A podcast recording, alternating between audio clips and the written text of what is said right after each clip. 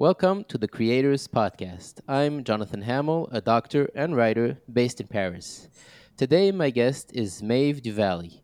Maeve, born Michael DuVally, is a consultant for corporations and other entities on communication strategy and diversity, equity, and inclusion. She also spends time mentoring transgender people and is a frequent speaker on LGBTQ workplace issues. For over 18 years, Maeve worked at Goldman Sachs, where she held the position of managing director in corporate communications. In 2019, a journalist from the New York Times followed her at work for her first day as Maeve after years of coming to work as Michael. Maeve was suddenly in the spotlight, and her life was changed forever. Before joining Goldman Sachs, Maeve worked in media relations at Merrill Lynch, and prior to that, she was a financial journalist and editor at Bridge News, working in places as diverse as Tokyo, Washington, D.C., and finally, New York City. She spent 10 years in Japan and holds a special bond with that country, which I hope we will explore in a few minutes. Maeve serves on the boards of GLAAD, that's Gay and Lesbian Alliance Against Defamation, the Knight Bagehot Fellowship, a journalism nonprofit, Connecticut based LGBTQ plus health provider, Anchor Health Initiative, and Trans New York. She earned a BA in English from Providence College in 1983 and was a Knight Bagehot Fellow at Columbia University Graduate School of Journalism in 1994. Her new book, Maeve Rising, published by Sibylline Press, will be available on August 15th. You can find her on Instagram at Becoming Maeve Maeve, welcome to the show. Thank you for having me, Jonathan. I'm excited to talk about my book. Let's do it. Okay, so I want to uh, talk uh, first uh, about your relationship with uh, Japan. Uh, can you tell us what brought you to Japan in the first place and just tell you how old you were and what you were doing? Sure. I first went to Japan for my junior year in college. I I basically wanted to go about as far away as I could go from the east coast of the United States. And fortunately, my school had uh, a um, exchange student program with a university in Osaka, Japan. So I did I did that, and uh, you know I got away from New England. I got away from my family, and I really didn't know what to expect. But during that year, uh, I grew to love the country. Hmm and uh, you talk about it a little bit in the book but how did the fact that you were you were liked in japan kind of because you were a foreigner because you were different from japanese people obviously how did that play in decision to to go and also to keep coming back uh, to japan over the years? Because you did go back to the us but back and forth a few times. Sure. Um, I'm going to talk about acceptance here, and uh, I'll probably talk about acceptance again in the context of be, me being an out transgender person. But, um, you know, I was not, uh, I didn't really like myself for most of my life. And as a matter of fact, I hated myself for most of my life. And um, I feared rejection from people. And so, from one perspective, Japan was perfect for me because I was accepted because I was a foreigner from the United States. I was not for who I am individually, and that worked really well for me. And then the other side of that is um, a foreigner is never really truly accepted into Japanese society in the same way a Japanese person is. So I could never be truly accepted, so I didn't have to worry about being accepted. So it's it's a little bit strange, but that dynamic worked exceedingly well for me. Mm, you you were able to stay a little bit in, in the middle, in the blurry almost, lines. I, you know, it, it it almost felt like when I think about it now, um, it it I went about my life and I worked and I had friends, but it almost felt like it was easier to hide there than it was um, in the United States. Hmm. And in your book, you also talk, uh, you write that spiritual economics rule the universe, and you mention some um, spirituality uh, in Japan in the book. In what capacity did your time in Japan influence uh, your spirituality? Because I think you grew up in a Christian uh, uh, household. Yeah, I, I, grew up in a large Irish Catholic uh, family on the east coast of the United States, which is in the Northeast large Irish Catholic family is very, very common. And um, I was I was devout Catholic when I was growing up, but um, it, it, turns out that that faith and what was being taught at the time, um, you know, with an emphasis on sin and hell, it really didn't work very well for me. It didn't really make me feel good about myself. So uh, I, I got rid of that, but I, I consider myself a spiritual person, and, and I've been searching for um, a spirituality that works for me for most of my life. And so I've tried different things through the years. And in Japan, um, there's two religions. There's um, Shintoism, which is a native religion that's generally pantheistic, that um, the spirit, God is in everything. And, and there's Buddhism, which was imported from China. And I found Shintoism um, very, very appealing with, with the whole idea that um, God, the spirit, just permeates everything around us, particularly nature. So I took that from Japan. Hmm. And was it an active uh, search, or it was just what you were in contact with every day, or what did you actually learn learn it over there? Was go to classes, or was it just so? Yes, uh, I I, lear- I learned about I learned about Shintoism when I was an exchange student. Hmm. And something that still in your life today? Yes, um, to this day, I I love going wandering in the woods in Japan and um, discovering like a lot of Shinto shrines, they'll have them in the cities, but you, will find these places in, in the woods in this remote place. You'll suddenly find a Shinto shrine, and I love stumbling across them when I'm when I'm hiking in the woods or the mountains or something. Sounds amazing.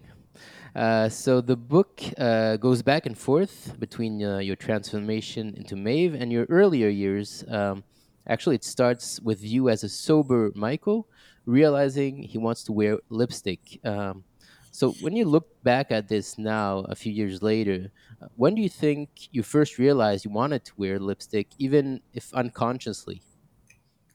So one of the themes in the book is that my time in Japan, which was essentially the 1980s, um, which corresponded to my 20s, what was a time of experimentation for me. Um, uh, appearance experimentation, sexual experimentation, and I I think that's the closest I ever came to realizing that I was transgender consciously back then. Um, I wore a lot of makeup, uh, different types of androgynous clothing, and uh, I believe that um, myself as Maeve kind of bubbled to the surface there, but it couldn't quite get out. And then when I went back to the United States, it was buried again and only to uh, come out very recently in 2018. Why do you think that is? That it almost came out over there, but you weren't maybe you weren't ready to to accept it, or you weren't yeah, you didn't see I, it. I, I think I I think I was I was somewhat open to it, but um, we're going to talk about the fact that um, I was an active alcoholic for most of my life. I think alcohol prevented me from getting in touch with myself. And, and actually, perhaps that on some level was some reason why I drank because I didn't want to discover this part of me. Mm.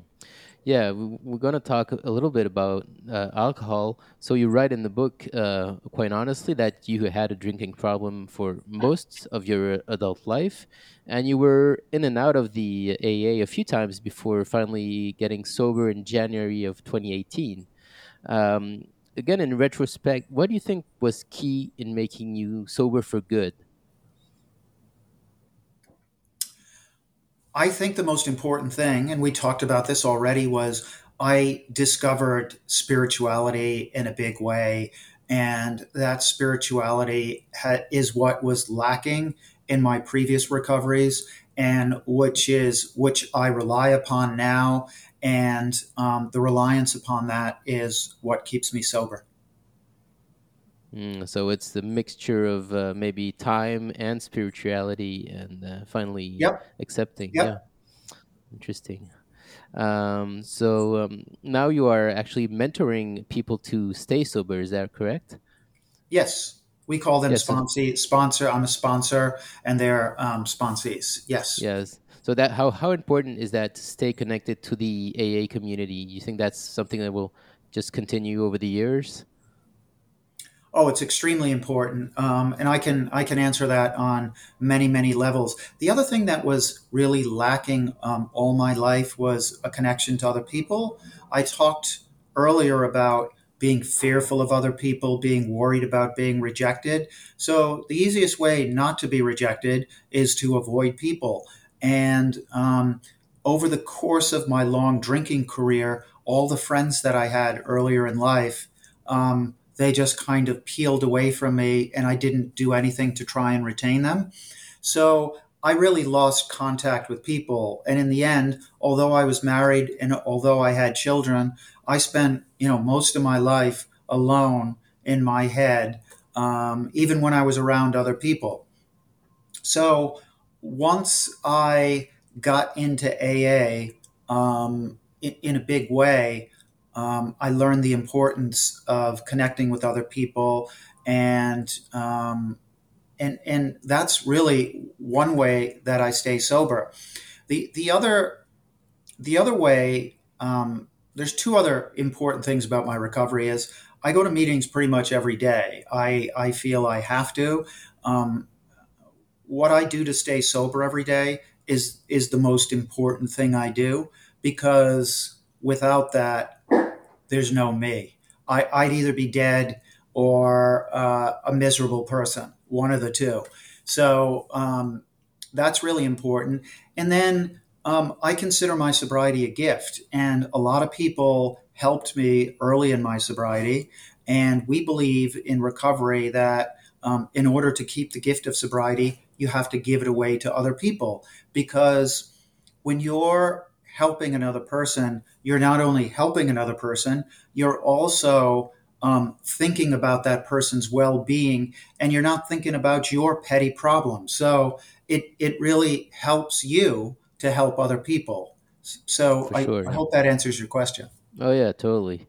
And uh, when you go to these meetings every day, uh, is it just the, the the act of going, or do you always speak, or is it just to be also there if someone wants to talk to you, be part of the community? Um, do I mean do, yeah. you, do you sometimes just go and not not not I don't I'm I've never been, but I sure, I suppose sure. like people so, take turns um, talking. I I'll, I'll every time I go to a meeting, I'll talk to somebody before the meeting or after the meeting, and I'll often um, share during the meeting, though I don't do it um, every time. The important thing is is to listen and and you know the secret sauce of 12 uh, step programs is the whole idea of identification. And identification is not something that's just particular to aa it's how all good storytelling works. So for my book i hope people identify with my book um, and it helps them in their life. So in recovery all we can do is tell our story and hope that it resonates with people, hope that people identify with it. And if they do, they might take something away from it and apply it to their own lives. And, mm. and that's how storytelling works. And I hope my book in some way inspires people and people are able to take something away from it and it helps them uh, lead a happier, more fulfilling life. Yeah, we'll we'll come back to the book a little later, but first I wanted to talk about the New York Times article. Uh, I was uh, you talk about it a little bit in the book, but so it was uh, 2018, right? And um, by 2019, so actually, 2019, yep. 2019, sorry. Yep. Uh, so you had a journalist from the New York Times follow you around for your first day uh, at Goldman Sachs as Maeve. I was wondering how you um, how you decided to contact uh, the journalist, I think her name was Emily Flitter. Yeah. Um, was that uh, conscious, uh, or was just something that happened, or did you think about it and decide that you wanted a journalist with you? Because you could also have just gone about your your day yeah. without having a journalist. Yep. How did that yeah. come about? So it it actually just came about. Um, at that stage in my life, I probably wasn't very comfortable talking about myself publicly. And what happened was when I went to the Human Resources Department of Goldman Sachs and told them in April of 2019 that I wanted to come out, we drew up a list of people internally and externally, who we needed to tell ahead of time that I was going to be coming out. And we needed to do that because my name was going to change, my appearance was going to change. And it's just kind of good business to let people know that there was going to be a big change in my life. The most important external constituency that I deal with is reporters. So there were there's a group of a dozen or so reporters who I probably talk to almost every single day. I consider some of them friends, and we decided that we needed to tell those reporters ahead of time that I was going to change. And we knew that it was a possibility, journalists being journalists, that um, one of them might think my coming out was something worth writing about. And it turns out Emily Flitter at the New York Times um, was that person. And um, she decided to do a feature on me coming out. But I did not initiate that in, in any way. And I'll, I'll tell you that that story really, in, in many ways, altered the course of my life. And we can get into that if you'd like. Sure, yeah, uh, because the response I think was uh, was amazing. You got I think many letters or emails of people came to see you. Can you tell us a little bit what was what the the day after looked like? Sure. The the day of, I'll tell you, I got three or four hundred emails from people, mostly at wow. Goldman Sachs, congratulating me um, and offering uh, their encouragement and support. Um, I got I got emails also from external people as well, and who I knew, and then I got emails from people I didn't know, and one subset of that was emails from transgender people in various stages of coming out, many of them in corporate America or uh, in school, but worry about worried about interviewing as an out transgender person for uh, a corporate job, and that whole experience taught me that um, the experience that I had in AA of sharing my story with other people and having that help them, that I could do that outside of AA um, to people in the LGBTQ plus community, and I've I've tried to continue to do that. So that was really the, the, the big change that article, and then because you maybe you hadn't thought about about that before because you were also, also very nervous probably about your first day.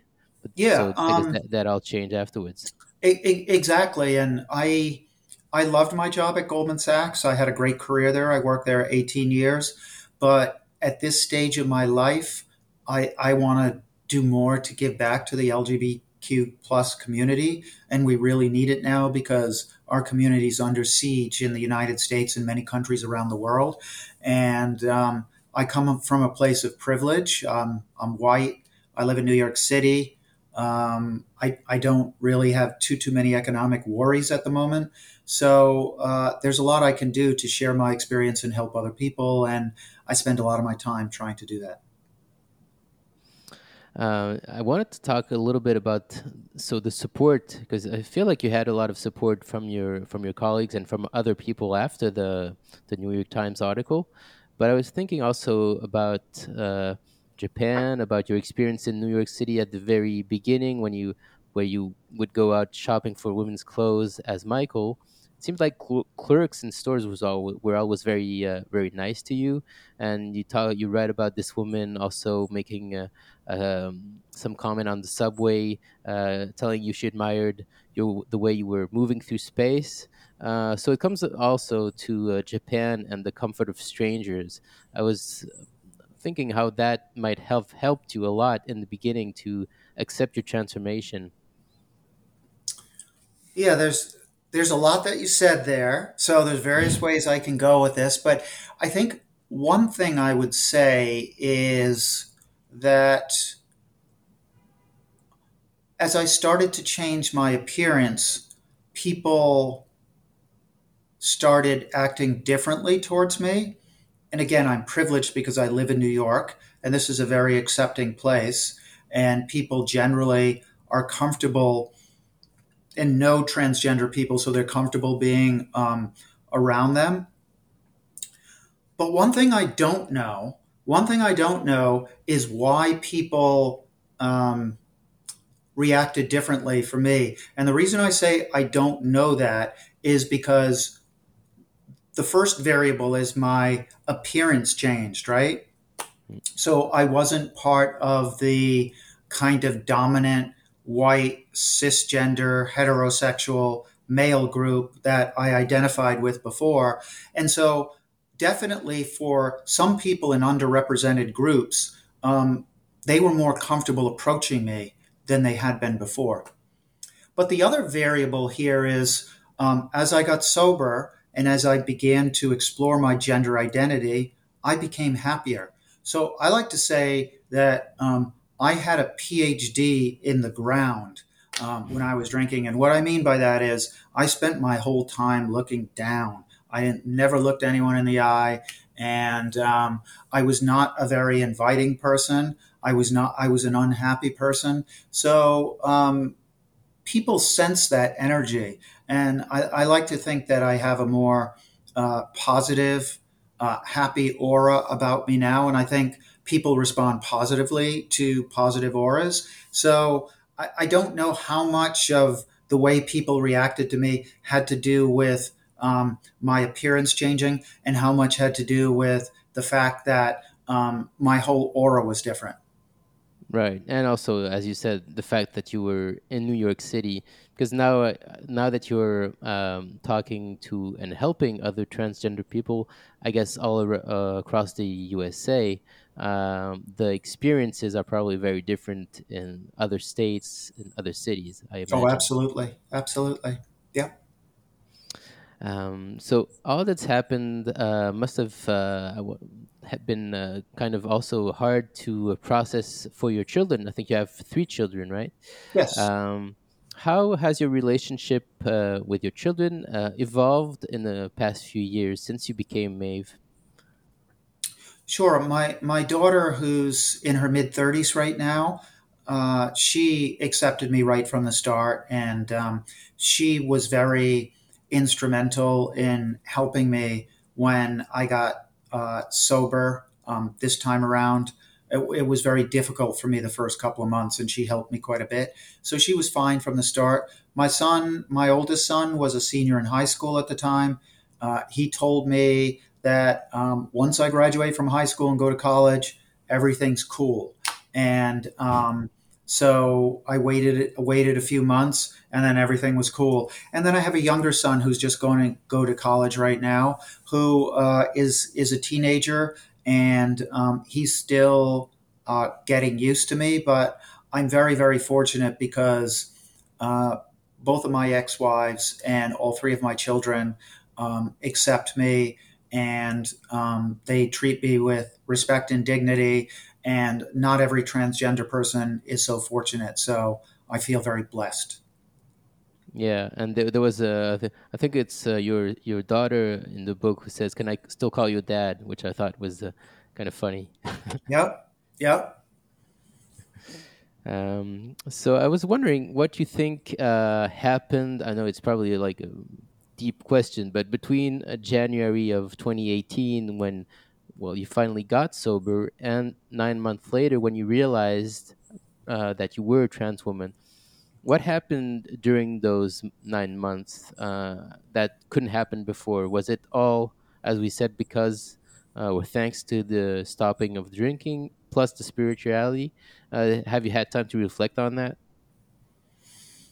Yeah, I, I think it was recovery's not just about going to meetings. It's it's about working on yourself. It's about figuring out what made you tick. Um, it's figuring out what your character defects are. It's acknowledging the wrongs that you did in your past, the ways that you hurt people, and um, really facing that honestly.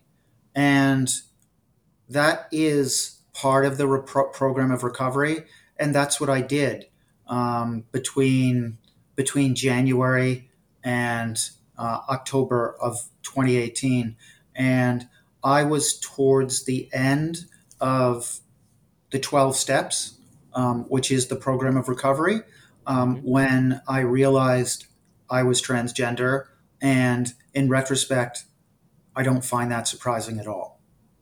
Right. Because of uh, what you said before that the alcohol was I, I had done, I had done, I, I had gotten sober and I had done the work and I understood myself.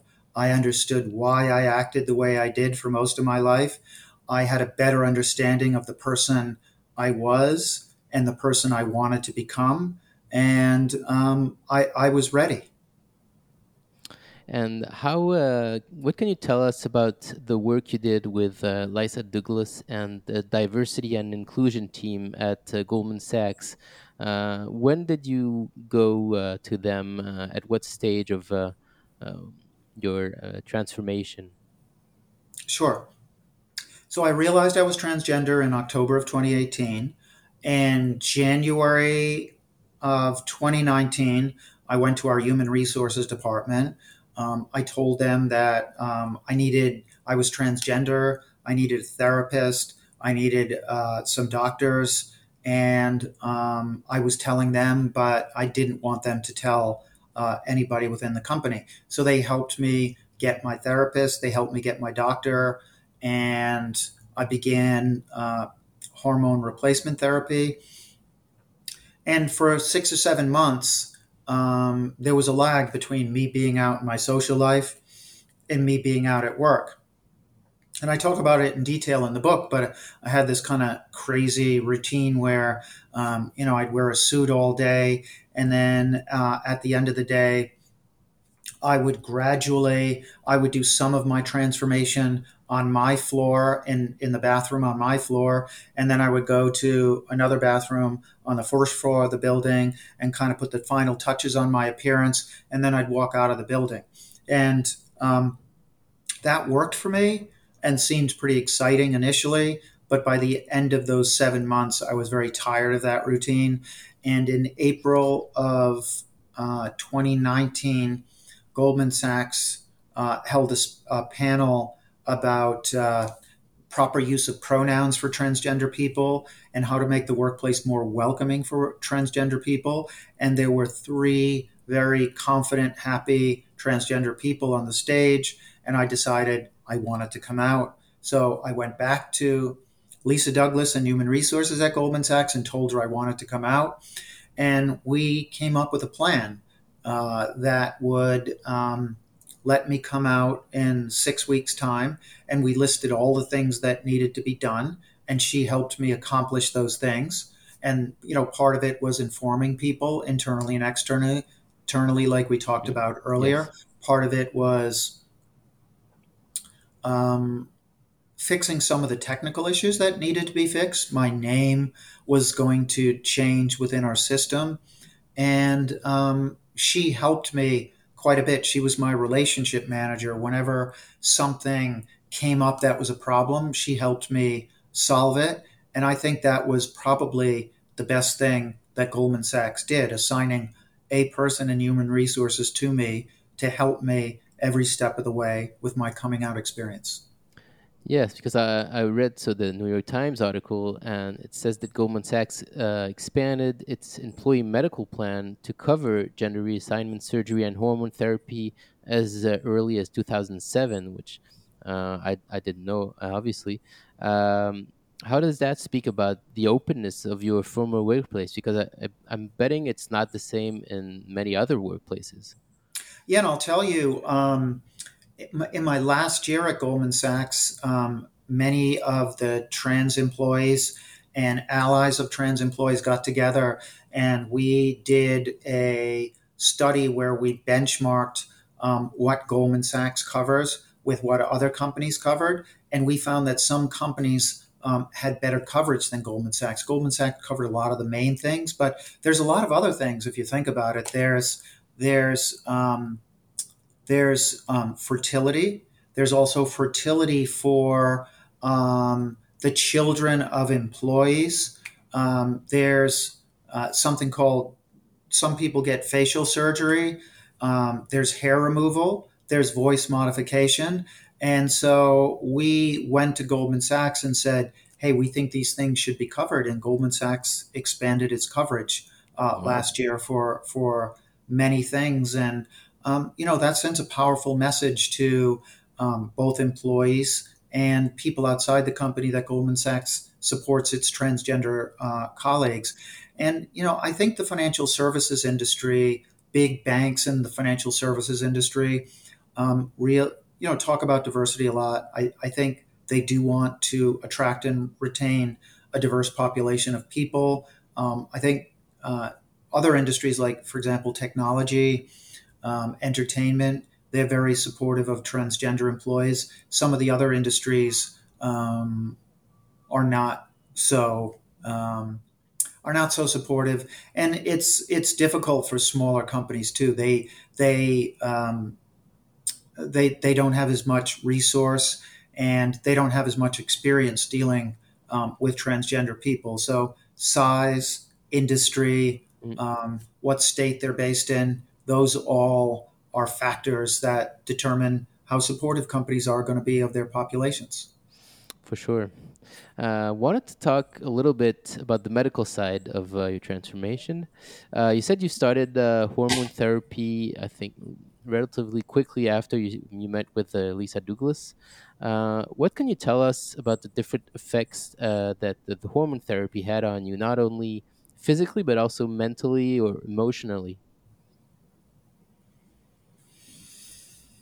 Um, yeah, when um, somebody like myself begins uh, taking um, female hormones, yeah, there there are definitely um, changes uh, in the body, and um, I, your for example, your your breasts begin to grow. That's that's usually one of the, the quickest things that happens. Um, but beyond those physical changes, I, would tell you I, I can't describe how, but I can just tell you that um, I felt different and it just felt right. Um, and it was a similar feeling to what I had uh, when I began taking um, antidepressives after my alcoholic bottom in January of 2018.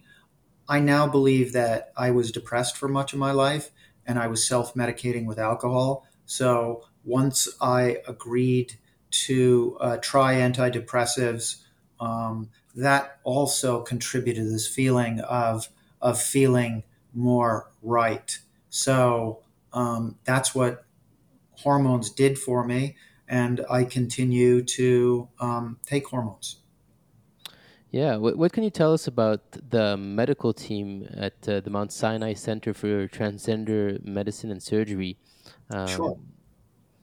Yeah, can you tell us about the relationship with the, the doctors, the nurses? Yeah, so my first point of contact was a endocrinologist, and endocrinologists are are the ones that um, you know are uh, experts in hormones, right? So uh, I first met with an endocrinologist, and then once I decided that I wanted to have surgeries, I actually had to and I, I want to go into this a little bit because there's some misconception sure. out there and there are politicians all over the world ped- peddling this nonsense that anybody can kind of walk off the street and get um, uh, gender affirmation surgery or get something done to their breasts well that's absolutely not true um, even as an adult i had to wait um, a full year and i had to live a full year um, as my true self before I could even have surgery. I had to go through, I had to be evaluated by a social worker. I had to be evaluated by my therapist. I had to be evaluated by an independent therapist um, before Mount Sinai would agree to uh, have the surgery. And incidentally, that's true everywhere. You just cannot walk off the street and get these surgeries. There's sure. a lot of safeguards in place. And um, Mount Sinai happens to do more um, surgeries, and you know the the main surgeries are um, for uh, transgender females like myself: facial feminization surgery, um, breast augmentation, and gender affirmation surgery. So um, I actually uh, had both gender affirmation surgery and uh, breast augmentation surgery in 2020. And incidentally, it's it's generally not a great idea to ask transgender people about their surgeries, but um, okay. this the purpose of this uh, one of the purposes of this podcast is to educate. So I'm going to try and educate. So I got both of my surgeries done during the height of COVID, which was both good and bad. It was good because um, there's recovery times for both of those. And because it was during COVID, it kind of felt like the world was quieter and there was less going on. The bad side was when I was in the hospital, nobody could visit me. Um, so, um, so yeah, and um, so the the care I got at Mount Sinai, um, I had a very talented uh, surgeon, uh, Dr. Pang, uh, who did uh, both of my surgeries. And uh, Mount Sinai has really talented surgeons who have a lot of experience with this, and and they do wonderful work. Uh, that's life transforming for transgender people. Yeah. Um, so how was the recovery? Um, besides, I guess it, w- it was hard because you were lonely. Uh, were you? But were you in the hospital for uh, like a week or something with a lot of care, a lot of um, nurses coming see you, a therapist if you needed one?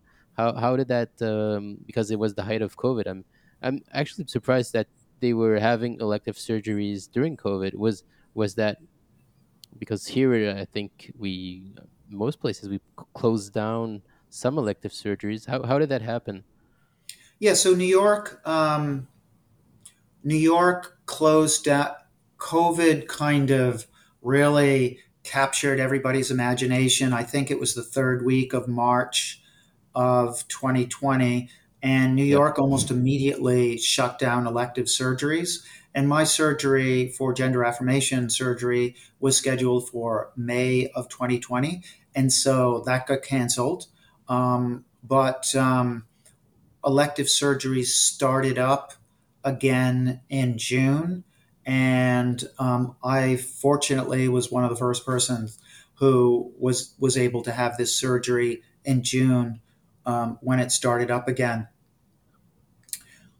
most hospitals won't keep you very long for anything, no matter how bad your surgery is. They try to move you out pretty quickly. So I think I was in probably for three nights, and then I went home and um, I, I came home with some equipment and.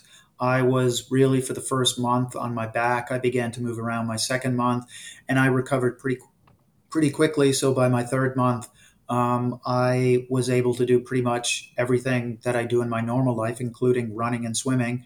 So um, it was not too bad a recovery for me. But you know, some people have complications. It's a very um, it's a very detailed and intense surgery, and uh, some people take quite a while to recover. Yeah.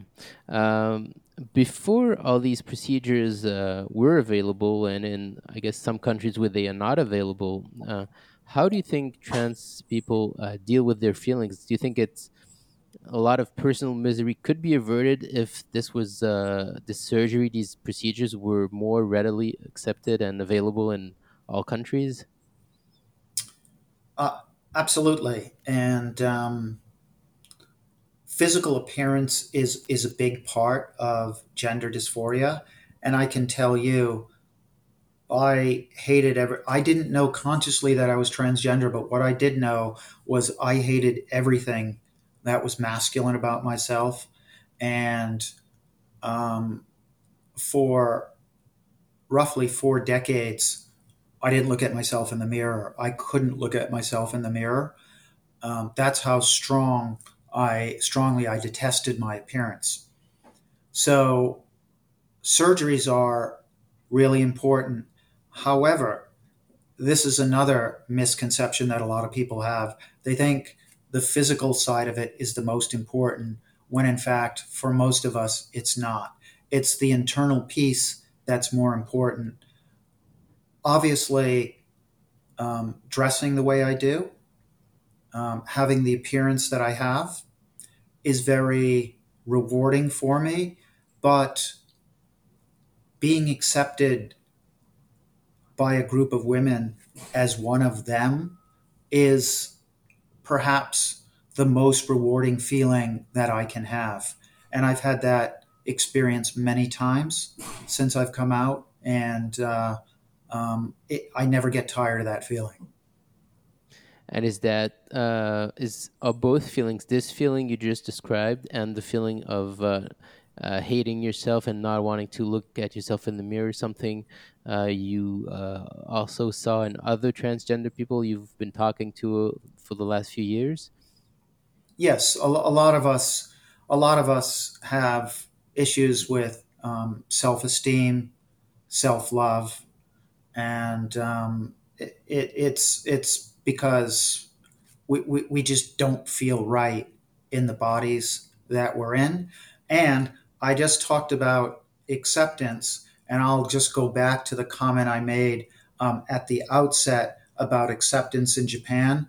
And there, it, it, it's very related because I think for most of my life, I've wanted to be accepted, but I didn't really know what I wanted to be accepted as. And now I know I want to be accepted as um, a sober person, a transgender person, a woman, a lesbian, an LGBTQ plus person, a happy person, and someone who helps other people. So um, I found myself. Yeah. Um, speaking of um, mistakes. Uh, we all make mistakes every day, but I was wondering if you look back now at some something that at the time uh, seemed like a terrible, the worst possible outcome. Uh, that now you realize was a blessing in disguise. Uh, what do you think of if I if I say this? Yeah, that's actually pretty easy because um, I describe this in the book. But my um, last alcoholic bottom in January of 2018, I hold up, hold myself up in my apartment.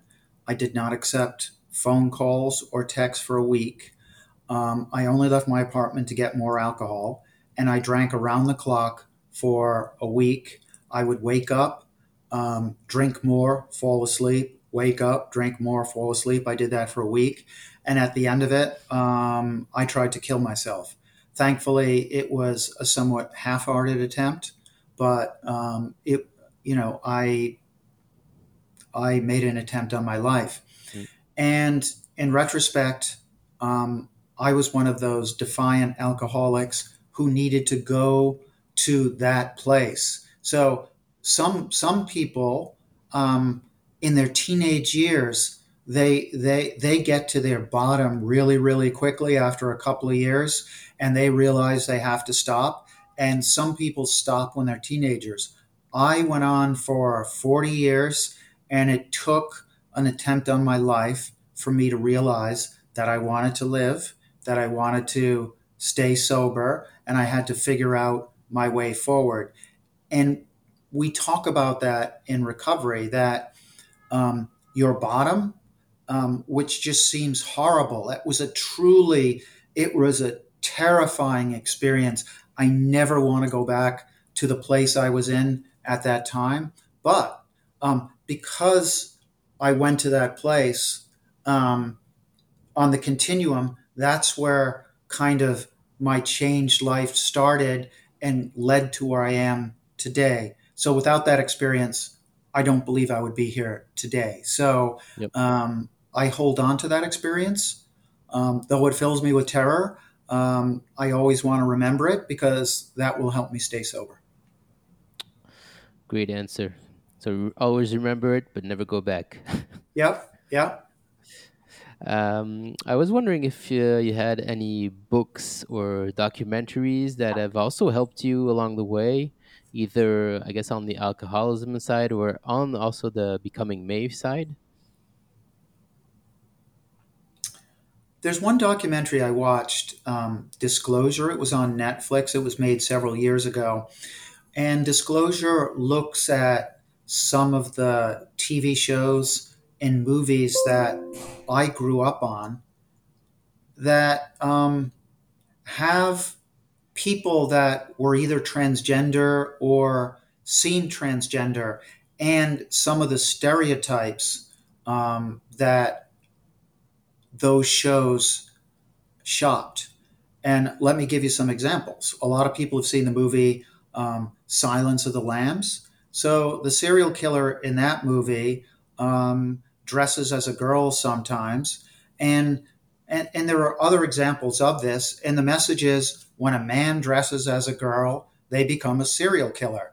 And Right. um, a lot of shows um, that that I grew up on had those stereotypes that I wasn't even aware of. So that documentary was very eye opening to me, and I encourage everybody um, to watch that.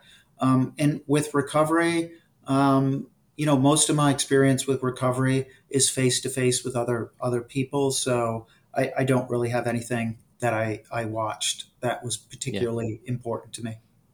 Okay. Uh, so getting back to the book, uh, it's called Maeve Rising. It'll be out uh, in a week, actually. Uh, what compelled you to write this book in the first place? Did you feel like you had to give back um, to the community that it helped you become yourself? Is that where it all started? That became an important element for me as I was writing the book.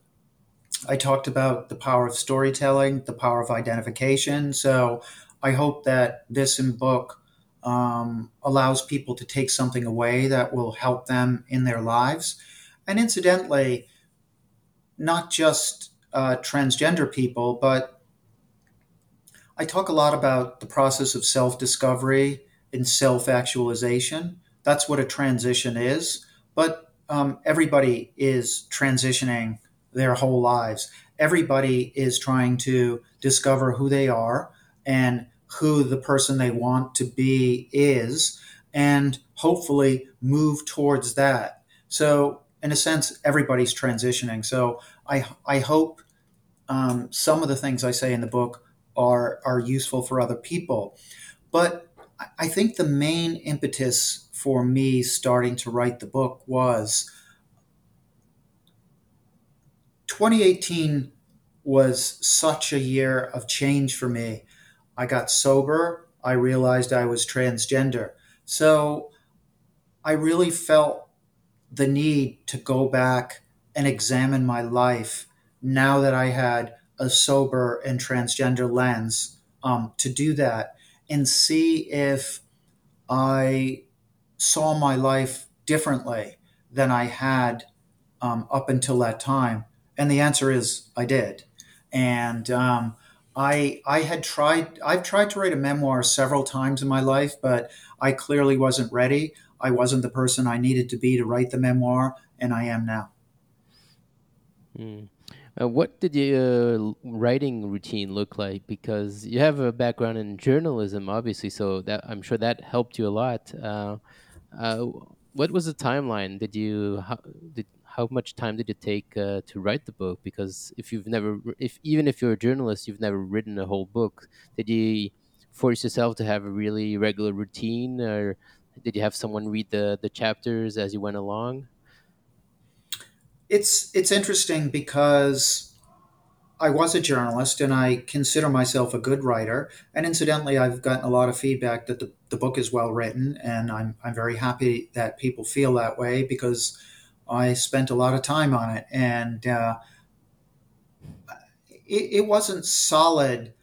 It wasn't a solid three years, but it took me three years basically to um, produce the book, and I had I had a basically a finished copy ready by the end of 2021, but I knew it needed some work, and I began working with a writing coach um, last year, and that really helped me um, know what I needed to do to get the book to really be a finished product, and um, and I I did a, a major rewrite last year and um, really finished it at the end of last year, and it's gone to be published.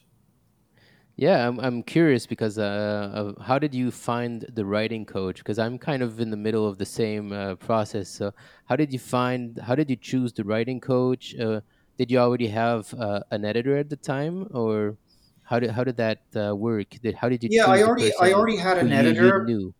I already had an editor, but um, I, I there's a lot of writing workshops in New York City, and I through word of mouth found a couple of people who I really liked and really connected with, and then I just asked them to uh, do some exclusive work with me, and um, they gave me a lot of good advice. Um, you know, I rearranged chapters, I rewrote chapters, and um, it it it really helped. And I, I, I think I think people in general w- would like to think they can kind of do things on their own. But you know, when I think about it, this is the first time I've, as you said, it's the first time I've written a book how am I supposed to know how to do it? So it, it was Exactly, it was really nice um, to get to get help, and I still I think have a hard time asking for help. So um, it was really important for me to get help from other experts to get the book over the finish line. For sure. Well, I, I thought it was really ri- well written. I read it like very fast in the train, like in two or three days, also. So, well Oh, good. done. I'm happy to hear that. Thank you. Um, actually, the book finishes with uh, your return to Japan, I think in 2022. Uh, and you hadn't been back to Japan since uh, 1992. Um, so, how was it like going back to a place where, as you said, you might have had a glimpse into who you really were, but you were too young to fully see it or acknowledge it at the time? Um, did going back make you understand in the deeper sense what brought you there in the first place? Yeah, it was it was really a spectacular trip. I I was there for three weeks, and you know a lot of times um, I'm not working full time anymore. I have a lot of different jobs that I do, so I had the luxury of going there for three weeks and spending time in the three places where um, I lived in Japan. And actually, one of the places I'm I'm I'm working on a novel already, so I did some research for um, a novel I'm working on, and and which is going to be partly set in Japan. And I, Oh, I talked before about um, writing the book and seeing it from a sober and out transgender lens. But in going back to Japan, I feel like I connected my current self with a place that was very important to me in the past. And because I was Japan's the place really where I became a full blown alcoholic, where I became uh, an everyday uh, blackout binge drinker, um, which I was most of my life. And um, I, I wanted to go there sober. And so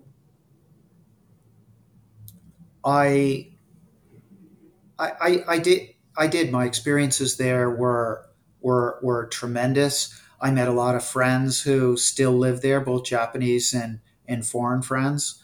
Um, I met my first girlfriend, uh, who who lives there now, and um, yeah, Japan's changed a lot in 30 years in some ways. In some ways, it hasn't. And a lot of things I love about the country uh, are still the same.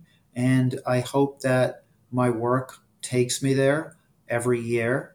I'm not sure I want to live there full time, but if I could go back for a month every year, that, that would be uh, tremendous for me. And I, I I think I do definitely have some type of spiritual connection to the country, and uh, it's it's just been a huge part of my life. great. So, finally, do you have a message or something you would like to broadcast to the world in one or two sentences to finish this off?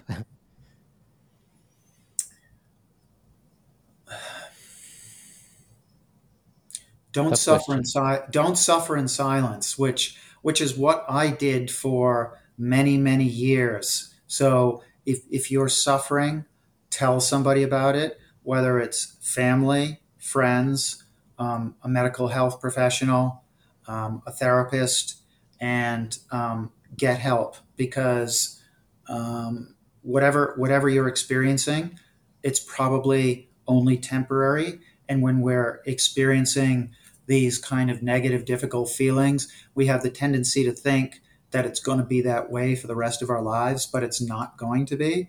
It's temporary. So so get help and um, and change. Great. Thank you. Love it. Okay. Thank you so much, Maeve, for taking the time to be here. It's been great. Uh, once again, people can find you on Instagram at Becoming Maeve, and your book Becoming Maeve will be avail- available. Sorry, on August fifteenth. Thank you, everyone, for listening. And if you enjoyed this conversation, and if you would like to hear more, don't forget to like, subscribe, and spread the word. You can find all the information about this podcast and my activities as a writer on my website, hammeljonathan.com. All these conversations are available on YouTube, Spotify, Apple Podcasts, and wherever you get your podcasts. Thank you, Maeve. Thank you, everyone. Thank you for and having see you me. soon. You're welcome. Thank you soon. Bye bye.